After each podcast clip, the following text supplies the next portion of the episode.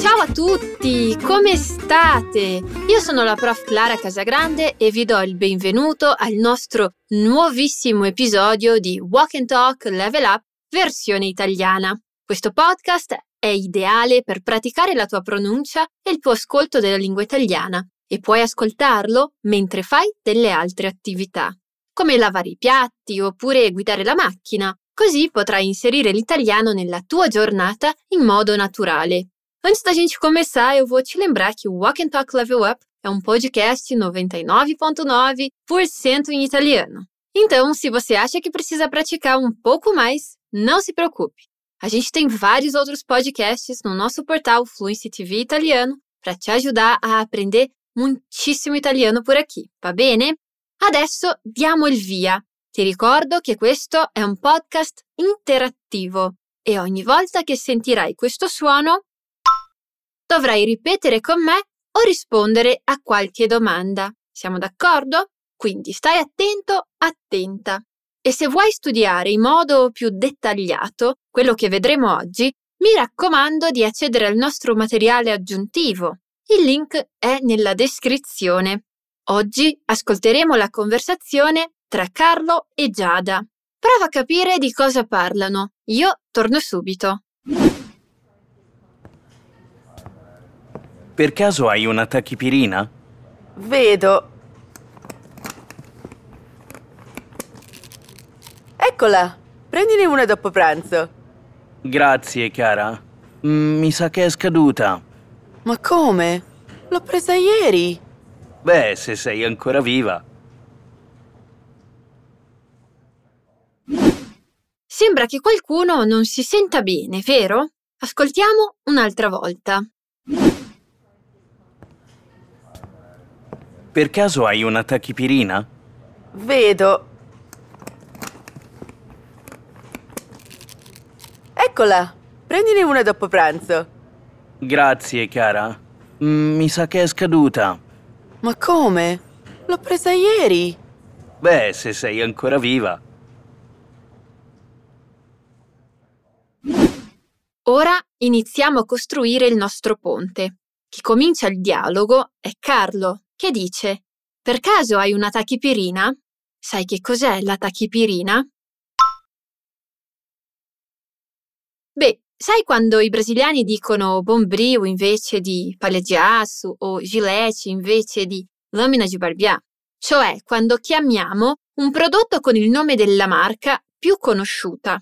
In Italia la tachipirina è una marca di medicina a base di paracetamolo, cioè la prendiamo quando ci fa male la testa o abbiamo la febbre, per esempio. Quindi, che cosa prendi quando senti un mal di testa fortissimo? Una tachipirina. Una tachipirina. Ma se prima di chiedere hai una tachipirina, vuoi indicare la necessità di questa medicina, fai attenzione, perché dire ho bisogno di una tachipirina è un po' strano. In italiano, avere bisogno di, anche se è spesso utilizzato per indicare che eu preciso di algo, non sarebbe tanto utilizzato in questa situazione. In questa occasione diremmo mi serve e servire in italiano indica essere necessario in questo caso. Quindi, come diresti in italiano, io preciso di una tachipirina? Mi serve una tachipirina. Mi serve una tachipirina.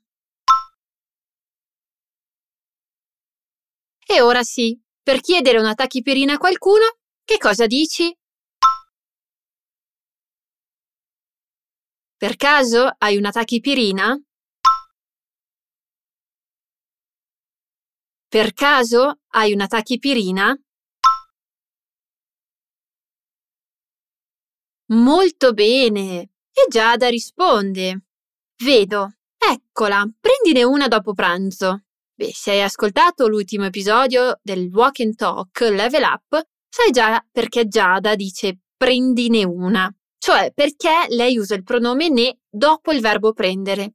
Ma se non l'hai ascoltato, te lo spiego io. Il ne è un pronome partitivo, cioè indica una parte di una quantità. Questo significa che esistono alcune medicine nel pacchetto, ma Carlo non le prende tutte, ne prende solo una, cioè prende solo una parte delle medicine. Quindi tutte le volte in cui parli di una parte di una quantità, potrai utilizzare questo ne partitivo. Ora ripeti con me. Vedo. Eccola. Eccola. Prendine una dopo pranzo. Eccola. Prendine una dopo pranzo.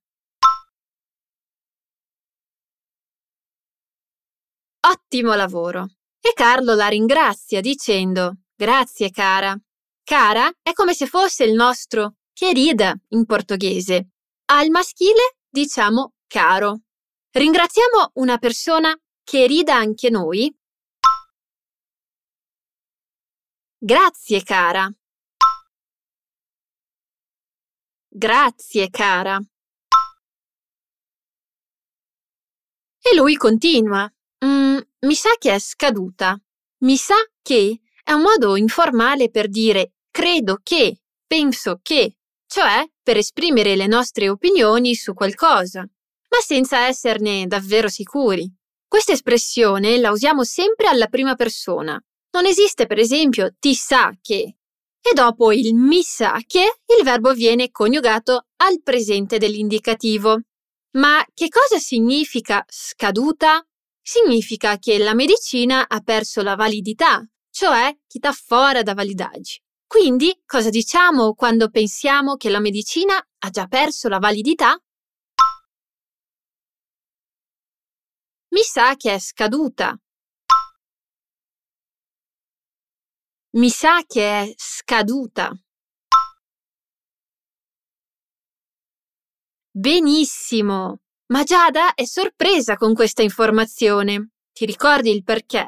Lei aveva preso ieri questa stessa medicina e infatti dice Ma come? L'ho presa ieri. Di con me l'inizio di questa frase, in modo sorprese come Giada l'ha fatto. Ma come?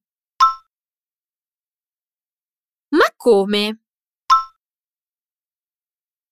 Molto bene. Questa frase ha un dettaglio molto importante. Hai probabilmente imparato che al passato prossimo, cioè la forma composta di due parole, facciamo la concordanza quando il verbo ausiliare è essere, è scaduta.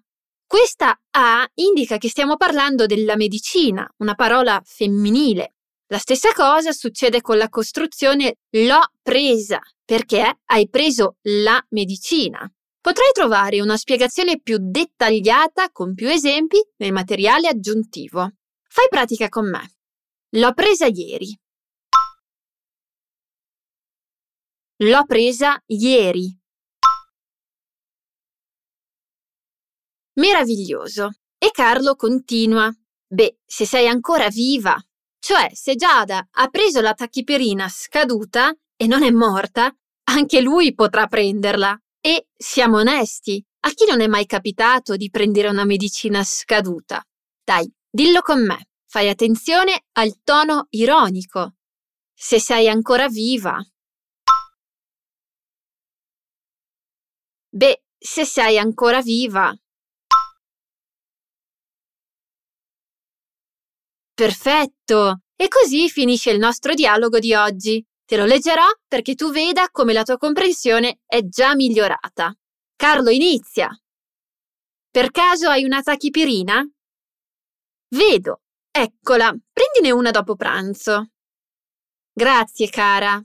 Mm, mi sa che è scaduta. Ma come? L'ho presa ieri. Beh, se sei ancora viva. Benissimo, ora ascolta il dialogo originale. Per caso hai una tachipirina? Vedo. Eccola, prendine una dopo pranzo. Grazie, cara. Mm, mi sa che è scaduta. Ma come? L'ho presa ieri. Beh, se sei ancora viva. Perfetto!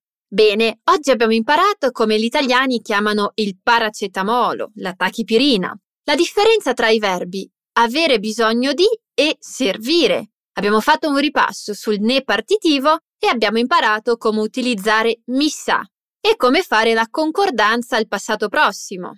Spero che questo episodio ti sia piaciuto. Ti ringrazio per l'ascolto e ti aspetto alla prossima puntata. Un caro saluto dalla prof Clara, arrivederci e un caro saluto dalla prof Clara.